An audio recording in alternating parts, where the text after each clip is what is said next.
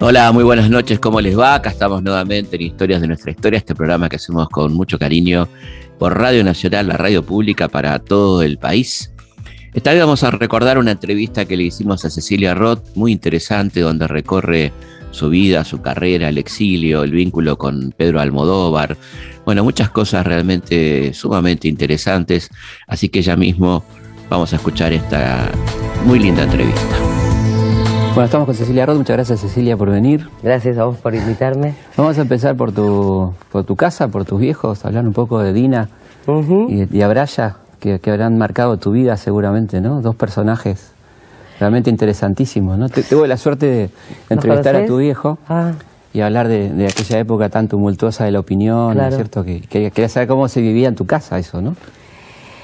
Eh, cómo se vivía en casa, de una manera muy particular porque trabajando en un periódico el día a día en, un, en los años 70, 75, 74, 76, que fue ya el año que nos fuimos, este, eh, cada día había un, un, una noticia nueva que no, las que al día siguiente salían en la prensa y las que no salían claro. en la prensa. Entonces yo tenía la, la suerte, por un lado, y tenía 14, 15 años, claro. y por otro lado el, el, el, la, la, la, el, riesgo también de conocer situaciones, este, aunque mis padres intentaban ocultarlas, de, que, que sucedían y que, y que, no se podía hablar de ellas, desapariciones uh -huh. de periodistas, entre otras claro. cosas. Uh -huh. este, ese día a día, si te referís a, a ese sí. momento, pues hay otras cosas que no son tan tremendas de, de recuerdos uh -huh. de mi casa, pero eh, es, es, esa época y es, esos años y ese día a día eh, eran duros, eran uh -huh. duros. Pero también creo que había como una coraza de, de, cierta omnipotencia de sentir, por lo menos desde mi adolescencia, uh -huh. militante o bueno, o sí, militante, porque éramos, no sé, en esa época como con una actividad política que, que desde muy, muy jóvenes, claro. ¿no?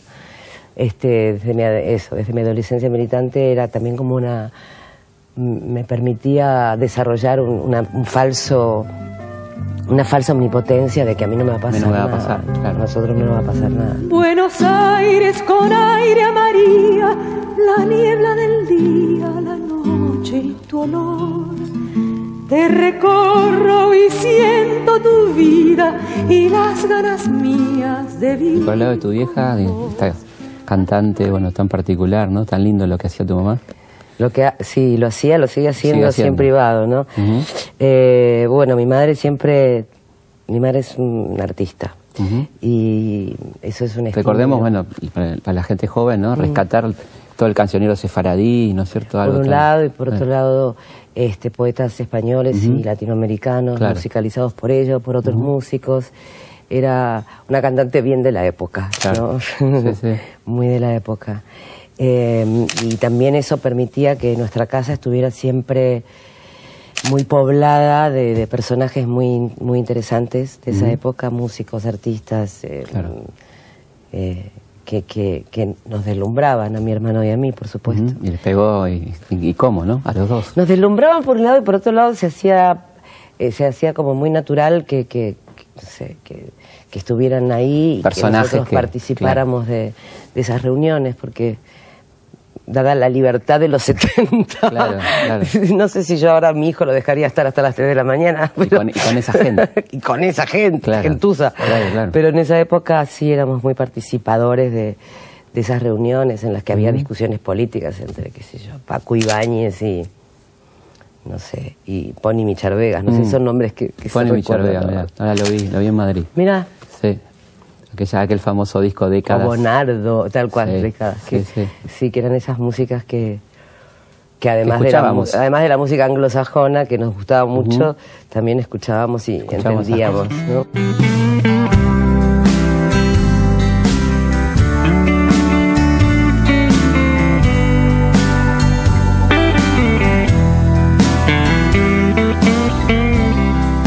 Dónde militabas vos en aquel momento? Yo era simpatizante, no era, era, era, una, era una falsa militante. Sí.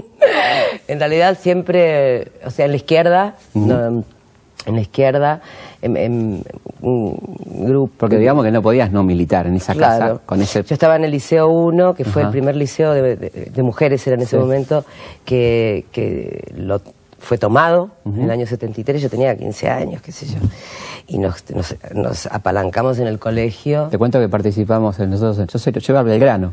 Claro, Fuimos a no te colaborar. puedo creer. Claro, nosotros Y a lo mejor colaboramos. nos conocemos. Colaboramos en la toma. Sí. Hacíamos la guardia nocturna, porque como eran No chicas, te puedo creer. hacíamos la guardia nocturna. Vos ibas al Belgrano Sí. que hay en Ecuador. Claro. Qué gracioso. Así que hacíamos la guardia para hacer el aguante a las compañeras, porque se suponía que había que cuidarlas, Claro. aunque eran más bravas que nosotros, pero Estaba- yo estaba en tercer año, era, era- pero, eh, pero Claro. era, era bravísimo, éramos bravísimas. Estuvimos una semana ahí metidas apalancadas adentro. Mis padres, mis padres no estaban, estaban de viaje y en, en las cartas, en ese momento era absolutamente pistolar el, el- el- el vínculo Claro, posible. claro. Las cartas apoyaban desde la distancia la actitud militante y, y combativa del Liceo 1, que Claro. logramos, por supuesto, que se fueran los, los rectores de la dictadura sí. y, y se nombraran unos, unos nuevos rectores eh, del de peronistas del justicialismo este, afines, digamos. afines Claro. y que, por supuesto, afines a lo que nosotros creíamos que debía ser el cambio necesario acorde a, lo- a la se- a la- a los cambios de la época. ¿no? Así que nos habremos cruzado. Posiblemente. Y por ahí nomás eh, empezaste a actuar, ¿no? Digamos, ya una primera Yo estuve- película, No toquen a la nena, del 75, ¿no? Tal cual. Que, que Tal increíblemente con Julio, ¿no? Tal- increíblemente con Julio, pero hay, hay, un- hay como una atrás de esa película, Sí, un backstage de imagino. la película que yo estudiaba este, con Antonio Mónaco, Julio estaba en el conservatorio. Mm. Yo estudiaba con Antonio Mónaco y Jusid, que fue el director de la Claro. película, hizo un casting y fue a todas las, las escuelas de teatro de, de- de la, de la época, de ese momento, no sé, Aleso, Gandolfo, Claro. Mónaco, el conservatorio, y cada maestro mandó quien, quien entendía que podía coincidir en el Claro. casting. Y, este, y creo que éramos como 200 chicos. Y era fascinante, por supuesto. Y, y yo quedé entre los cuatro finalistas. Éramos dos chicas y dos chicos. Julio, eh, Patricia González Calderón, que luego fue lo único que hizo, eh, Gustavo Rey y yo. Y, y bueno, nada, yo, yo no, no, no hice el protagonista, lo hizo Patricia, hice un personaje secundario y Julio sí hizo el Claro. protagonista. Pero qué loco, ¿no? Pero así como el- la primera película con lo él, primero ¿no? que hicimos los dos y ahí nos hicimos muy amigos en la película eh, y él conoció después a los que serían sus amigos de- del alma a, a lo largo de los años a través de, ese- de ese vínculo. ¿no? Y después, este, bueno, ya vino el exilio prácticamente, ¿no? Sí, Porque eso fue en el vino 75. inmediatamente. De hecho, no vi, no vi el estreno de la película. Ujú. Eh, Claro, pues se estrena en el 76 la película. la- claro. Sí. Yo me fui en agosto, el 3 de agosto del 76. Ujú. Eh, Ya con amenazas de tu viejo muy pesadas, ¿no? Mm, Sí, y esto también eh, como un agradecimiento al psicoanalista de familia que teníamos, como también la época lo mandaba, Claro. que, Claro. que bajó línea diciendo, este, Rajen. rajen, habíamos tenido un par de episodios en la casa, este, mm, mamá en el teatro y eh, váyanse, o sea, fue como bajar la omnipotencia de la que hablábamos antes y la historia era, bueno, nos vamos por un año sabático, los Claro. milicos van a estar un año, todo se va, todo va a cambiar rápidamente, volveremos a, a los buenos tiempos, Claro. o por lo menos eso nos hicieron creer a mi hermano y yo, para que nos fuéramos un poco más contentos, porque bueno, ambos teníamos una vida Claro. en flor. Claro. y nos fuimos. El 3 de agosto. La película se estrenó posteriormente y ya viviendo en España, antes del secuestro de Jacobo Timmerman, que era el director del diario, Claro. eh, vine a hacer cre- em, Crecer de Golpe. eh, Ah, claro. Con Renan. Ya viviendo en España. Increíble esa película porque es una, una- un, un cuento de Haroldo Conti, ¿no es cierto? Totalmente, que Es estaba prohibido y muy loca. desaparecido. La dirigió Sergio Renan. La dirigió Sergio, Sí. iba a ser con Héctor Alterio, Héctor fue prohibido y la protagonizó, su última película fue eh, Ubaldo Martínez. Ubaldo Martínez, sí. Hermosa película. Sí, la- hace muy poco la volví a ver con, Ah. Sí, muy tierna, con, ¿no? con gente joven El cuento era alrededor de la jaula, me acuerdo. alrededor de la De jaula. Haroldo Conti. Alrededor de la jaula. Que muy raro, porque la, la verdad que era como una isla esa película en, en aquel contexto, ¿no? Que se haya podido. Yo ya filmar. vivía en España, para mí, yo la vi en España, pasó lo mismo que con No toque nada nena. Claro. Yo no sé por qué mis padres me dejaron volver Claro, eso es en ese momento. Locos, o sea, Mm. también, ¿no? Digo, había algo como del no poder creer lo que realmente estaba sucediendo, aunque lo supiéramos. Había como una especie de olvido inmediato de lo que se sabía. Claro. Este, Pero para vos, no- aparte- de seguir viviendo. Pero además con el agregado de saber todo lo que muchos argentinos decían que no sabían, por lo menos, que era todo lo que sabía en España de lo que pasaba aquí, ¿no? Totalmente. Digamos, vos estabas enterada de los campos de concentración, de todo eso que en De Europa hecho, era... des- habían desaparecido ya amigos míos de mi generación, chicos Mm. de 17, 16, 18 años. eh, ¿Y cómo fue ese volver, digamos, eh, digamos, esa volver de- del exilio y volver al exilio, ¿no? raro. Yo volví con un novio español. eh, eso se hizo lo más rápido que sucede siempre. Claro. Este, y a- mi papá me alquiló un departamento. Yo me sentía muy mayor y muy grande. Tenía 19 años. Era una pendeja. claro. Pero mm, eh, mi papá me alquiló un departamento porque en ese momento la producción no, no, no, por lo No menos había- para mí no había plata. no lo hacía, aunque este y mm, yo tenía por un lado me, me reencontraba con antiguos amigos que seguían militando en, en lugares Sí, sí.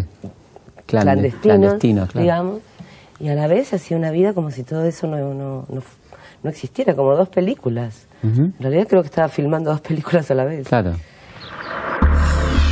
Historias de nuestra historia. Por Nacional.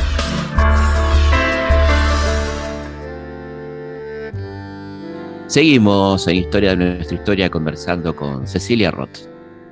Volvés a España y ahí ya empieza una carrera mucho Disparada. más disparada, ¿no? Una cosa con la que por ahí nunca soñaste, ¿no? Porque se suele hablar de, vamos a hablar no sueño obviamente, mucho en general. pero bueno, sí, un poquito sí, ¿o no?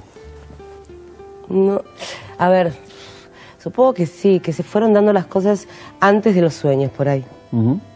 No, no, no, yo no, no es que no estuviera preparada, evidentemente sí, sí, sí lo viví con naturalidad. Mm. Yo creo que esto también tenía que ver un poco por el tipo de movimiento que había en mi casa, digamos. De audacia, ¿no? Cierta audacia por ahí. De cierta audacia y de cierto codeo, digamos, Claro, con el ambiente. con un ambiente... Que te diste cuenta que era gente normal por ahí. pero eran- y- y- artístico, intelectual, en el que yo me sentía cómoda Mm. Claro. y que evidentemente eso se notaba, no había. Mm. no había tensión, no había un salto entre lo que era mi vida cotidiana con lo que pasaba a ser mi vida como actriz, Claro. digamos, Y que esos tipos eran personas normales después de todo.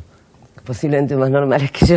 Claro, digo, pero bueno, te daba, ¿no te daba cosa acercarte a hablar con uno de ellos o ese tipo No, de cosas? no, yo lo primero que hice en España fue una película que se llamaba De Fresa, Limón y Menta, eh, que se estrenó en el Festival de San Sebastián en el año 77, en el mismo año en que también se estrenó en el Festival de San Sebastián Crecer de Golpe. Claro. O sea que yo fui con dos películas a Claro, San Sebastián en claro. el año 77. Impresionante. Era muy chiquita, ninguna de las películas ganó, Claro.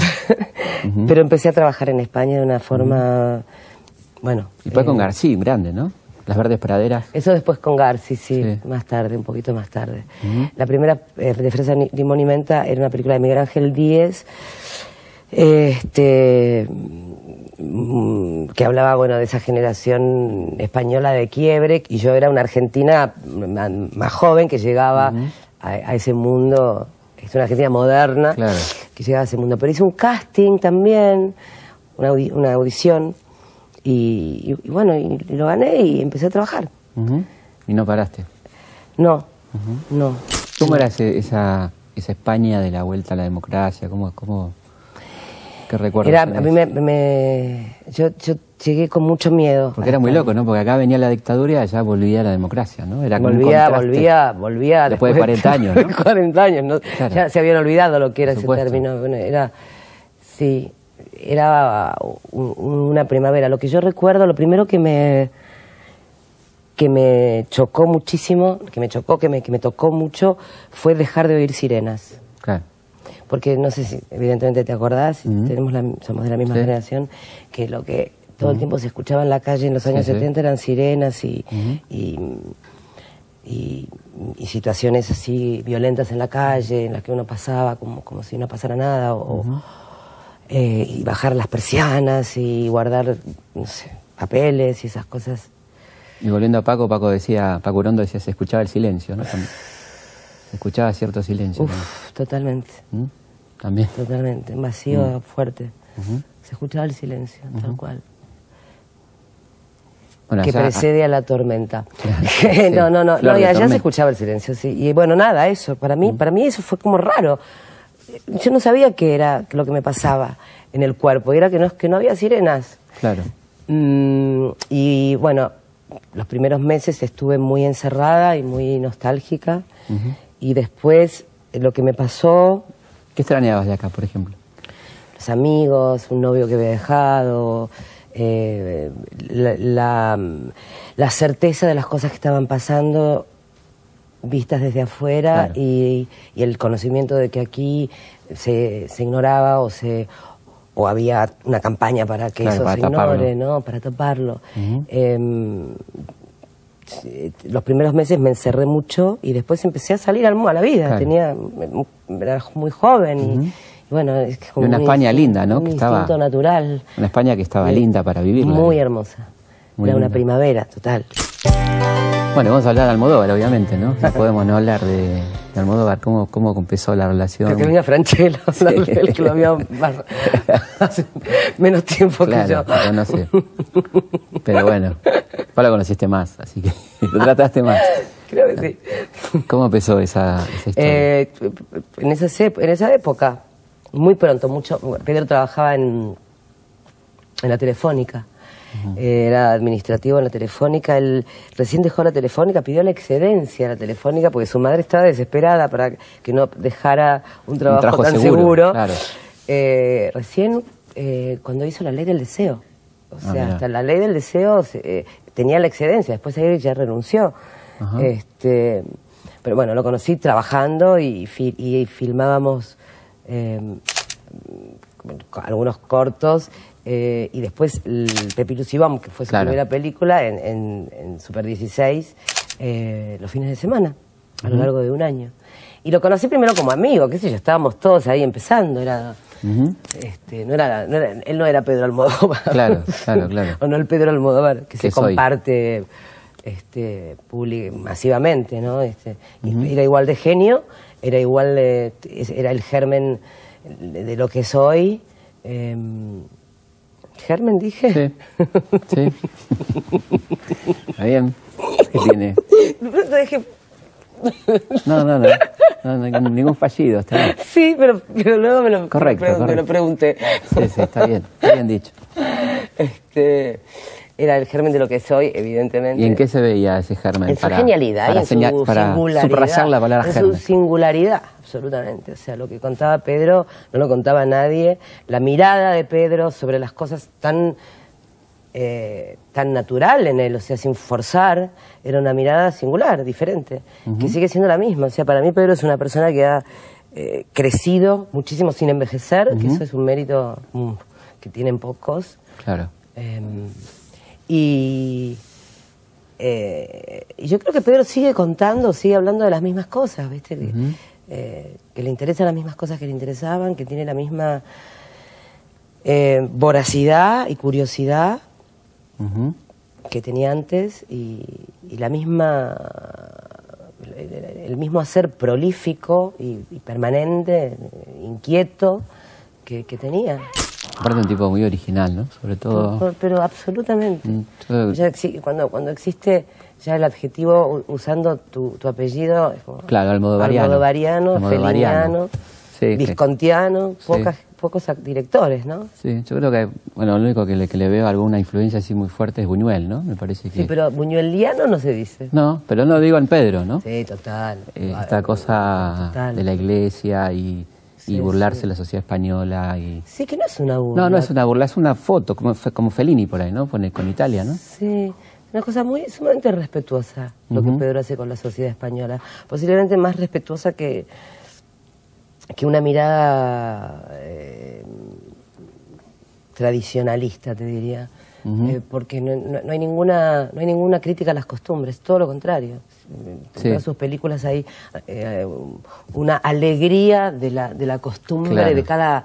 De, de- De cada personaje, de cada ¿no? personaje, de cada pueblo, de cada, de cada singularidad de cada pueblo. O sea, volver es eso, es esas mujeres barriendo el Sí, cementerio, es absolutamente Sí. así. En su pueblo pasa y el viento la lleva. Y eso está, lo vio él. Sí, sí, sí. Y es un respeto y un Y amor. los muertos viven. Exacto. Claro, eso. Y esa es una historia de él, de un, de un tío de él que, que supuestamente guió a toda la familia a un, a un lugar y que es un recuerdo de la infancia en el que él par- per- participaba de un de, de- de- de- una manifestación detrás de un fantasma que era el tío que los llevaba hacia un sitio donde había algo y, se, y lo encontraron. Claro. Muy gracioso. Sí, sí, es cierto, no, no es ninguna burla, es una, es como una foto, ¿no? Como algo. Sí, ¿no? Con un amor a la tradición y a, y a la, a la locura que todo eso implica, ¿no? A la, digo, a la locura en el mejor sentido de la palabra, a la, al vuelo. ¿Cuál fue el papel que más te gustó de los que tuviste que hacer con Pedro? ¿Cuál fue? Y Manuela, totalmente. Todo sobre, sobre mi madre creo que fue... eh, primero que creo que eh, fue una película eh, que, me, que me- que me cambió la vida, en un sentido que este, cambió el siglo con esa película. Claro. Eh, y, y me cambió la vida, no, no me refiero a, a- a lo- a- nivel profesional, que en un sentido también, pero La vida, vida, la digamos. vida, y creo que Vida las, real, como las experien- la vida real. Claro. Creo que las experiencias este, de- en donde uno eh, tiene una bisagra, las experiencias laborales de trabajo, en donde de verdad se convierte en una bisagra en tu vida, es, es a, las que, a las que uno va a por ellas, ¿no? Por lo menos a mí me pasa que lo que, que creo que los trabajos, el trabajo es transformador y es modificador de, de- tu vida cam- cambió después de, de cada una de las cosas que haces si le metes ahí lo que lo que se supone que uno quiere poner en juego no y Bien. arriesgar ¿Y hacer un papel te puede ahorrar eh, sufrimiento? Haber vivido una situación traumática desde la ficción te puede, te puede ayudar en... yo creo que el entendimiento no, no, no quita sufrimiento ¿eh? ayuda No, a soportarlo Lo digo por lo vivencial que tiene lo del actor, ¿no? Porque no es solo pero ayuda a soportarlo de otra manera por ahí pero no quita sufrimiento y menos mal si no lo hubiera tampoco habría alegría ni felicidad claro. ni- ni- son las dos caras de es lo mismo lo mismo pero al revés digamos Sí, sí, sí, sí, entiendo. Las Pero no, me refería a esto de, de meterse tanto en un papel y, como decir, me cambió la vida. Por ahí viviste algo en, en ese papel que, que te sirvió para la vida o que te modificó Sí, algo, ¿no? sí, Era un papel muchas era cosas. muy com- complejo y muy... muy sí eh, con muchas aristas, ¿no? Digamos. Sí, sí, porque era un personaje que, a pesar de haber, estar atravesando el dolor más profundo que puede atravesar una madre, que es la pérdida de un hijo, em, volvía a encontrar sentido a la vida. Claro. Entonces, digo, ante cualquier situación que parece tan importante, después pensás, no, Una, toda una pavada, claro. una pelotudez. Todo es una pelotudez. Sí, sí, no, bueno, claro. A eso me refería, ¿no? A cómo te puede marcar... este, Pero no alivia el sufrimiento, No, te, no, te no, pone en claro. un lugar de, por ahí de entender las cosas como necesarias. H, vos es H. Por fin te conozco, bienvenido. Mm, me da mucha alegría saber que ya estás bien. Yo soy Alicia. Ni idea de quién soy. Ah. No te hablo de mí, ¿verdad? No, por supuesto que no. Hay más cervezas en la nevera, ¿eh? Y compré helado si ¿Qué quieres. haces aquí? Dante me dijo que habían llegado. Podías avisar que venías. Pero te llamé, mi amor. Lo que pasa es que no estabas. ¿Te molesta? Si me das la llave, se supone que puedo venir sin pedir permiso, ¿no? ¿Qué es eso? ¿Esto? Merca. Te dije bien claro que no quiero droga en mi casa. Ah. Ya sé, ya sé, ya sé. Perdóname, lo que pasa es que me la regaló, me la regaló una íntima amiga, eh, Carmen. Pensé, se me ocurrió que podíamos probarla, qué sé yo, por una sola vez. Dicen que no pasa nada. Llévate eso de aquí, Alicia. Bueno, yo lo dejo, voy a dormir. Que la pasen bien. Seguro que la van a pasar bien. Chao. Chao. Encantado. Nos vamos a ver seguido. Chao, papá. Muy listo ese. Un encanto y muy guapo. Mm, ¿Por qué no tomas una rayita? Está buenísima, dale. dije que te la lleves. Y andate vos también. Ay, Martín, ¿qué te pasa? ¿Por qué estás tan enculado? A La próxima vez no vengas sin avisar o espera que yo te llame. Ya no vivo solo, no puedes ser tan desubicada. ¿Qué puede pensar mi hijo? A ver, ¿qué puede pensar tu hijo? ¿Qué puede pensar tu hijo? ¿Eh? Que estás viejito, pero que todavía estás muy fuerte como para tener una, una amante mucho menor que vos y a la que tenés dada vuelta. Mi amor, los hijos saben que los padres cogen. No es por eso, es por la merca. La merca. Oh, la merca, la mer, la merca. ¿No sabes que se metió una sobredosis? ¿Con qué cara le digo que no se drogue cuando ve que el padre se da con todo? Nunca más traigas nada. Y ahora andate, Alicia. Andate de una puta vez. Sí, me voy. Seguro que me voy. Y vos te podés ir a la puta madre que te parió. Y además me voy a llevar todo esto, todas las rayitas. Mira cómo me las llevo. Mira. Así te voy a dejar sin nada para que te jodas. Para que te quedes sin nada.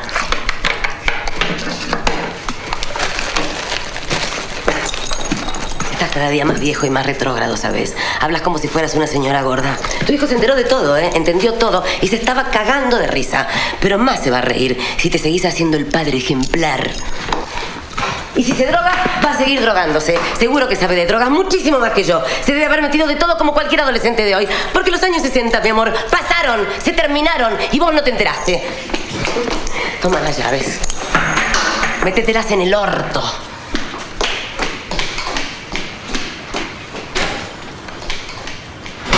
Vamos a una pausa y seguimos aquí en Historias de nuestra historia, charlando con Cecilia Roth. Felipe Piña hace Historias de nuestra historia por Nacional AM870, la radio pública. Seguimos en Historias de nuestra historia.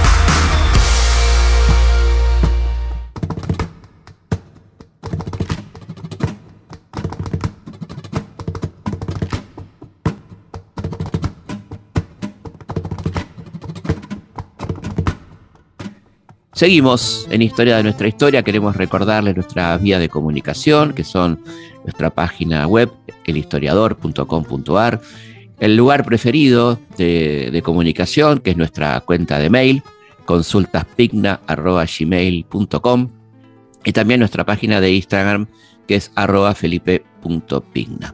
Les contamos que el sábado 11 de junio a las 3 de la tarde estaremos en el Auditorio de Belgrano, un espectáculo para chicas, chicos, para toda la familia, un espectáculo infantil, al que está invitado Martín Mesuti con su, con su niño también, por supuesto, eh, que se llama Buscando las huellas de Don Manuel Belgrano. ¿eh? Es un espectáculo musical. eh, donde va a haber este, una actriz, Magalí López Ayano, que me va a hacer como una especie de entrevista pública de investigación. Las chicas y los chicos van a poder hacer preguntas, va a estar dibujando Augusto Costanzo, Manu Sija va a estar tocando y cantando, así que va a ser una fiesta. Todo esto en el auditorio de Belgrano el 11 de junio a las 3 de la tarde. Historias de nuestra historia con Felipe Piña por Nacional, la radio pública.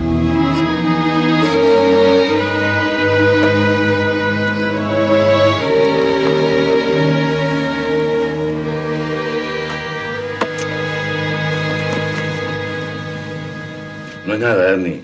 No te preocupes. ¿Está roto? No, pero faltó poco. Con que lo tengas unos días quieto ya va a estar bien. Hasta que te la vuelvan a dar. Porque esto no para. Hasta que nos echen de aquí no para. Bueno, que no paren. Ya me echaron una vez, no me echan más. Pero la cosa es conmigo, vos no sos judío. Y yo ya estoy un poco cansada de jugar a los héroes anónimos. No es con vos, Ana. Se hacen los nazis por joder. Esto fue cosa de Andrada para presionar para hacernos vender la lana. ¿Y qué vas a hacer? Romperle la jeta, guacho de mierda. Para que te meta en cana. ¿eh? Eso es seguirle el juego. Si no tenés ninguna prueba contra él. Anda a dormir. Dos horas hay que estar arriba, dale, vamos. Hagamos una cosa. No digamos nada a nadie. Que la cooperativa no se entere. Muy bien, ¿eh? Te portaste, varón. Voy a corear las ovejas y a tapar la pintada. Ahora. Antes que la vean los chicos. ¿Te puedo ayudar? ¿eh? Voy a preparar la cal. El miedo funciona, Ana. Sabemos cómo. Se corre la voz, uno se entera y se va a cagar en las patas y va a querer vender ya. Bueno, cambia esa cara. Prepara unos mates. Ya pasó todo. Estoy cansada, María. Anda a acostarte. Estoy harta, estoy hasta los cojones. Todo esto es al pedo y no sirve para nada. No tenés máquina ahora, Ana. Estoy con los enfermos y estoy en otra. Tengo que ir a las salinas, pero no quiero ir. ¿Qué les digo? ¿Que se van a curar? Sí, yo sé que no se van a curar. Si a la larga todo sigue igual. ¿Qué le digo al que se mama todos los días? No, hombre, no tome, el alcohol hace mal, se está matando, no se mate, la vida es linda. Por favor. Encima siguen pariendo y trayendo hijos a este mundo de mierda. ¿No lo ven? ¿No se dan cuenta? Yo creo que sí que se dan cuenta, Ana. Pero también te ven a vos y eso les hace pensar que no todo es una mierda. ¿Eh? Dale. Anda a acostarte, anda.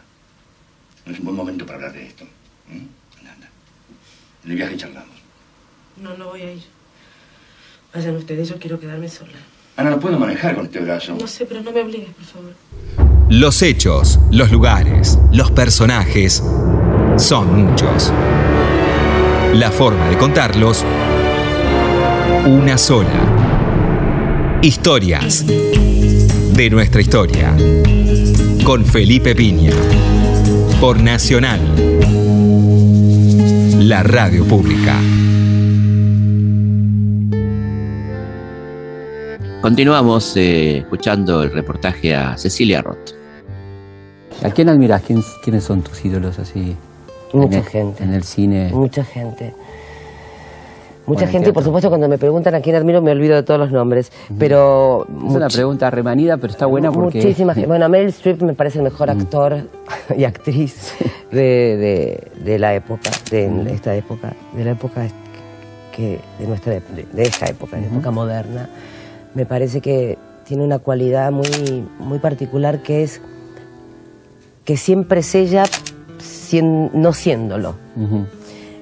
Eh, Claro, eh, claro. Está, está- su alma está todo El secreto es actuar, no, no, no transformarse en, digamos, ¿no? No sé, sí, eh, sí transformarse en, pero Claro. estar, pero sos vos Pero no dejar de ser transformada vos, en. claro, claro. Sí, aunque cambie el acento, aunque cambie todo, todo, todo, toda su exterioridad y su interioridad es otra cada vez, en cada papel, en cada personaje. Sin embargo, es Meryl Streep. Está ella, está su alma en juego. Eh, y bueno, y si estamos, si estamos, estamos cerca de los Oscars, estos, este, a mí me encanta Jeff Bridges, me parece genial que haya, me parece un actor también de estos actores eh, mm, no, no que no van con pancarta de gran actor, ¿viste? Claro. Esa eso que parece que es, que le, le es todo fácil, como Robert Duvall, que dice, eh, Sí, sí, sí, qué pavada, ¿no? qué pavada, ¿no? Papelito del padrino, digamos. Este, claro. Sí, apocalipsis. Apocalipsis, Mm. ¿viste? Sí. Cuando caían los misiles Sí, atrás de él. los naipes. Los naipes. Esos actores o, eh, que, que, que, que parece que no, que no actuaran y que hay una composición y un trabajo atrás extraordinario. Y también me gustan mucho los que componen y se nota. Me encanta, me encanta Bette Davis y me encanta Robert De Niro. Quiero decir... O Al este, Pacino, ¿no? O Al Pacino. Bueno, Al Pacino tiene- es grande, grande, grande, grande, grande, grande, grande, grandísimo. Hablemos de Kanchatka, ¿no? Esa película Dale. tan, tan hermosa. Hermosa de Marcelo Piñeiro. Sí, una hermosa película. ¿Qué te pasó cuando...? Eh, ah, yo estaba rodando en México una, una película que se, llama, que se llamó de dos maneras. En Estados Unidos se llama Lucía Lucía y creo que cuando se da en cable se llama Lucía Lucía, pero se llama La hija del caníbal como la novela de Rosa Montero en la que, que está basada. Este, estaba en México, hacía cuatro meses que estaba en México, estaba agotada, Claro. con- ya con mi familia, ah, ya era todo, un- muy, muy cansada de, de un trabajo muy duro, que fue esa película y muy hermoso. Y lo que quería era descansar por lo menos un par de meses des- después y, y olvidarme de todo. Me llamó Marcelo a México este, y me dijo, tengo un libro que quiero que leas, está Ricardo Darín, que ella dijo que sí, y, y yo te juro que antes de leer el libro dije, ¿sabes qué? Me pudo, me pudo, me pudo la actriz ahí, dije, Claro. sí. Claro. Pero bueno, cuando leí el libro, agradecí haber dicho que sí tan rápido, Sí. por supuesto, para que Marcelo no mirara a otras actrices posibles. y, y por otro lado, me, me movilizó, me conmovió ese libro maravilloso de Marcelo Figueras y Mm. Marcelo Piñeiro. Creo que es el mejor trabajo de- de- bueno, cinematográfico de, de Figueras, el mejor guion que escribió, eh, siendo todos sus guiones muy, muy buenos. Mm. Eh, maravilloso. Eh, me, me- me costaba leerlo, o sea, lloraba, me- se me empañaban los ojos cuando lo leía. También, como hablamos antes, tiene que ver con, con algo que yo conocía, Claro. tal vez desde la, la niña que era, no tan niña como lo, los que Claro. eran mis hijos, Claro. pero estaba en esa generación entre la madre y los niños, ¿no? Y esa mirada de los niños es maravillosa en esa película, ¿no? Maravillosa, maravillosa que la voz en off sea la voz de un niño con el tiempo transcurrido, ¿no? Claro. Me, me emociono cuando hablo de ella. Sí, es una hermosa película, la verdad que sí, tiene... estábamos en carne viva rodando. Sí. Y, no, acá claro, realmente se, transmitía tanta cosa, ¿no? Pero a mí me, sigue pasando y creo que, que tiene que ver con una época que, que bueno, que, de la que hablábamos y que, y que es nuestra, nuestra juventud también, pero em, a mí, a mí se me va inmediatamente al dolor, ¿sabes? A la, a, la, pérdida, a lo perdido, al, a, a, un momento de... O sea, cuando hablamos de los 70 y de, y de los amigos y de los desaparecidos y de lo que no está más y de lo que fue, también debe ser como una nostalgia sobre, de la juventud, por supuesto, pero también, siendo más joven, no, no, no, no puedo dejar de conmoverme y dolerme cada vez que, recuerdo esos, esos momentos, ese tiempo. Claro. Bueno, pero muy lindo poder haber hecho una película como esa, ¿no? Un, homenaje también un poco. Totalmente, sí, y, representarlo, contarlo, ¿no? Este, además, eh, placenteramente también, porque fue hermoso trabajar con Ricardo, a quien adoro y es otro grande y es otro también y gran actor, ¿no? Un tipo ese papel es, bueno, el de los dos es entrañable, ¿no? Es uno se siente, hay un alto nivel de identificación, digamos, ¿no? Eso es lo que pretendía Marcelo y creo que, mm, que gracias a su talento se, logró, que era que, apenas aparecieran estos dos personajes en, en pantalla, hubiera un encantamiento del público con ellos. absolutamente. Este, porque después la, la, desaparición de ellos es, es, muy dolorosa. Es terrible, sí, ese, ese vacío. No, ese, ese, ese, final con, con, Alterio, ay no, por favor. Sí, sí, es muy fuerte. chico corriendo atrás del coche, no, es tremendo, tremendo. Sí, sí, muy épico, terriblemente, ¿no? Una cosa espantosa, pero bueno, pero una gran película. Sí, sí, pero sí, la lloramos todos. No lloremos no, no solamente vos, lloramos todos. La última vez que lo vi, mi papá me habló de Kamchatka. Y esa vez entendí. Y cada vez que jugué, papá estaba conmigo. Y cuando el partido vino malo, me quedé con él y sobreviví. Porque Kamchatka es el lugar donde resistir. Historias de nuestra historia por Nacional. ¿Cómo te llevas con la tele, con, este género tan particular que es la televisión? Mm, pero no es un género, la tele. La tele es un formato, digamos. Formato. eh, haciendo Tratame Bien fue uno de los placeres eh, más grandes en, el, trabajo que tuve en mi vida. Y es formato televisión. este, lo mismo en Nueve Lunas también fue muy placentero siempre que hice televisión lo disfruté profundamente, me llevo muy bien con la tele. Claro. Lo que pasa es que también sé qué puedo hacer yo para, mm, para seguir llevándome bien con la tele y qué es lo que nunca haría porque me pelearía para siempre y no volvería a pisar un, estudio. Por ejemplo. No podría ser tira, por ejemplo. Eh, no, no porque, a ver, por, porque soy más lenta para el, porque estoy acostumbrada a un trabajo más lento, a un trabajo eh, sí, más lento. Eh, en el, haciendo un unitario trabajas las misma, la misma cantidad de horas que se trabajan en una tira, pero en una tira se hace un capítulo por día y en un unitario se hace un capítulo por semana. Claro. Aunque estén abiertos tres o cuatro capítulos a la vez, quiero decir, aunque se trabaje por decorados. claro. Tal cual. Pero creo que, que no, que no lo no. Nunca, nunca digas de este agua no beberé, pero creo que, que no lo haría este, y lo que no me gusta de la tele es este de esta tele, digamos, es eh, es este nivel tan tan tan brutal y tan salvaje y tan crudo de, ser una representación tan bizarra de la, de la realidad argentina, ¿no? este, de parte de la realidad argentina, olvidándose de otra que también existe. Bueno, por, por, eso le fue también a Trátame Bien, ¿no? O sea, hay, hay un por supuesto. Hay un público que es ignorado por, por muchos... Sí, sí, sí, sí, hay ¿no? un país ignorado. Claro, pero digo, fíjate por qué la gente se identifica con un programa como ese, ¿no? Digamos, eh, hay un público negado, digamos, desde ciertas decisiones que está, ¿no? Sin duda. Que, que no Pero sin qué- duda, absolutamente. También hay un público para el otro, también lo Sí, hay. claro, Digo, no es que se crea.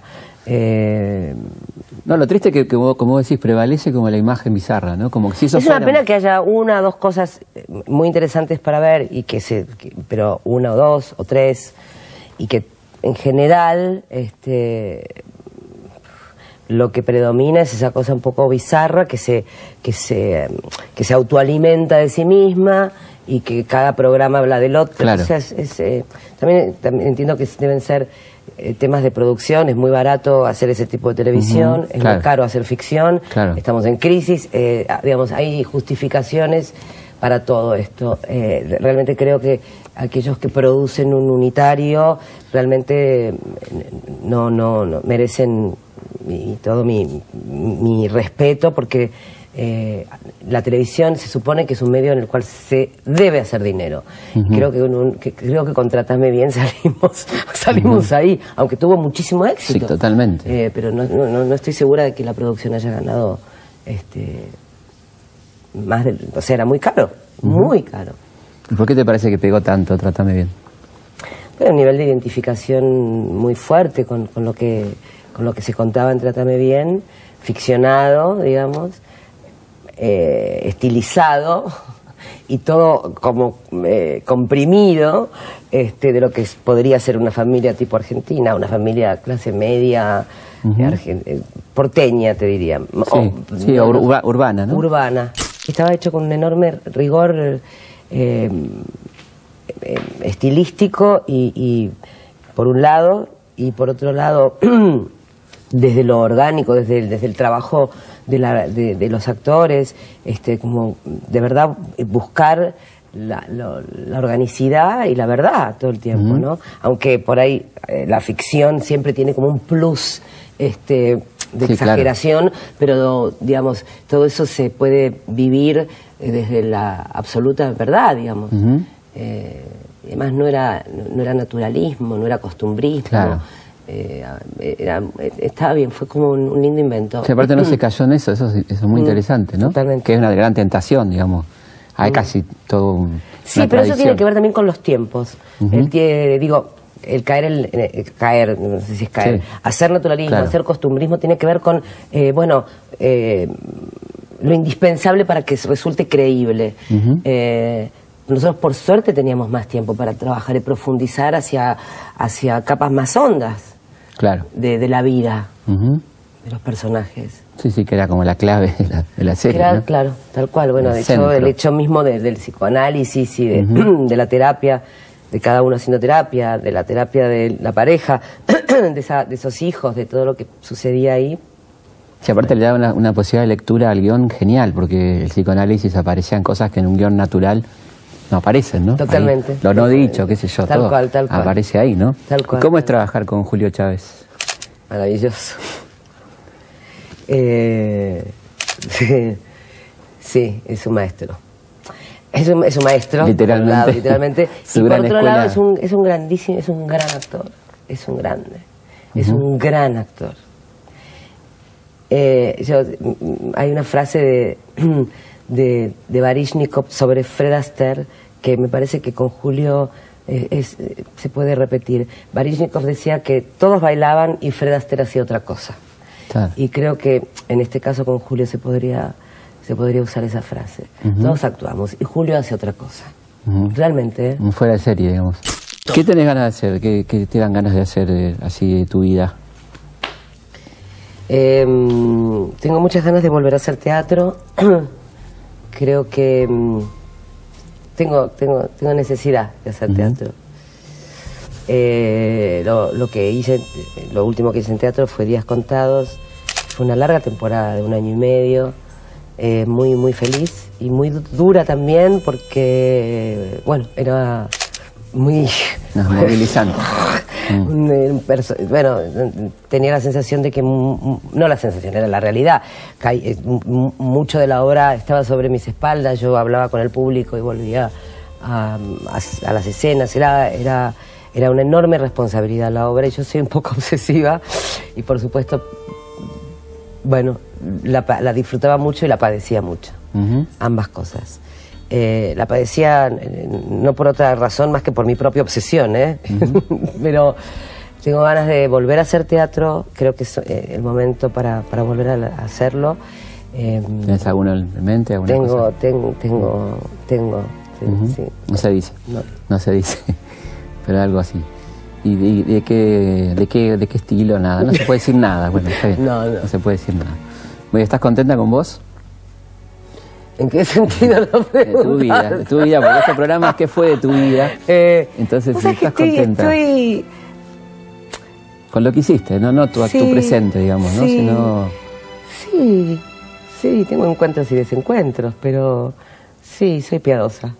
Bueno, es muy importante ser piadosa. Bueno, muchas gracias, Cecilia. Un gracias a vos. Un gran gusto. Igualmente.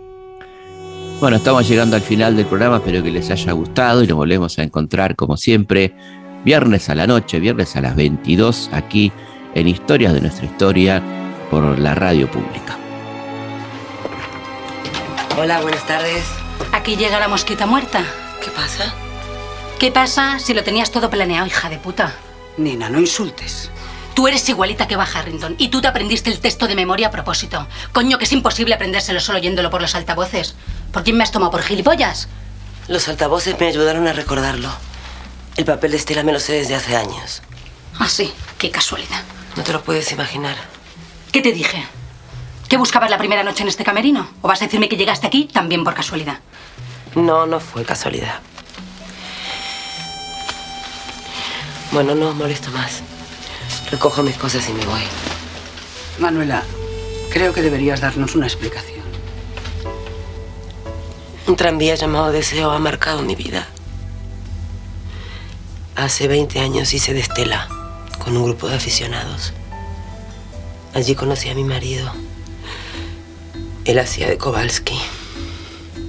Hace dos meses vi vuestra versión en Madrid. Fui con mi hijo. Era la noche de su cumpleaños. Y a pesar de que llovía a mares, os esperamos en la calle porque él quería un autógrafo tuyo, Uma.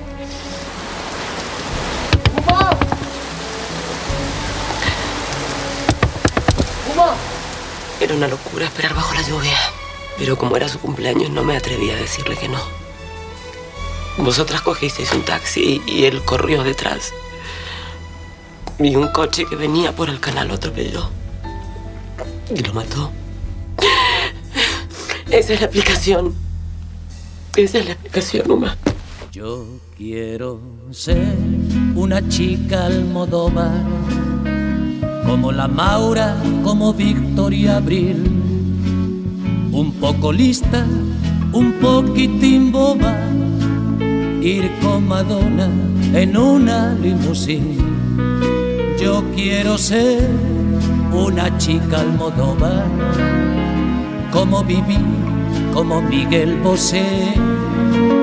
Pasar de todo y no pasar de moda bailar contigo el último cuplé y no parar de viajar del invierno al verano, de Madrid a New York, del abrazo al olvido, dejarte entre tinieblas escuchando un ruido de tacones lejanos.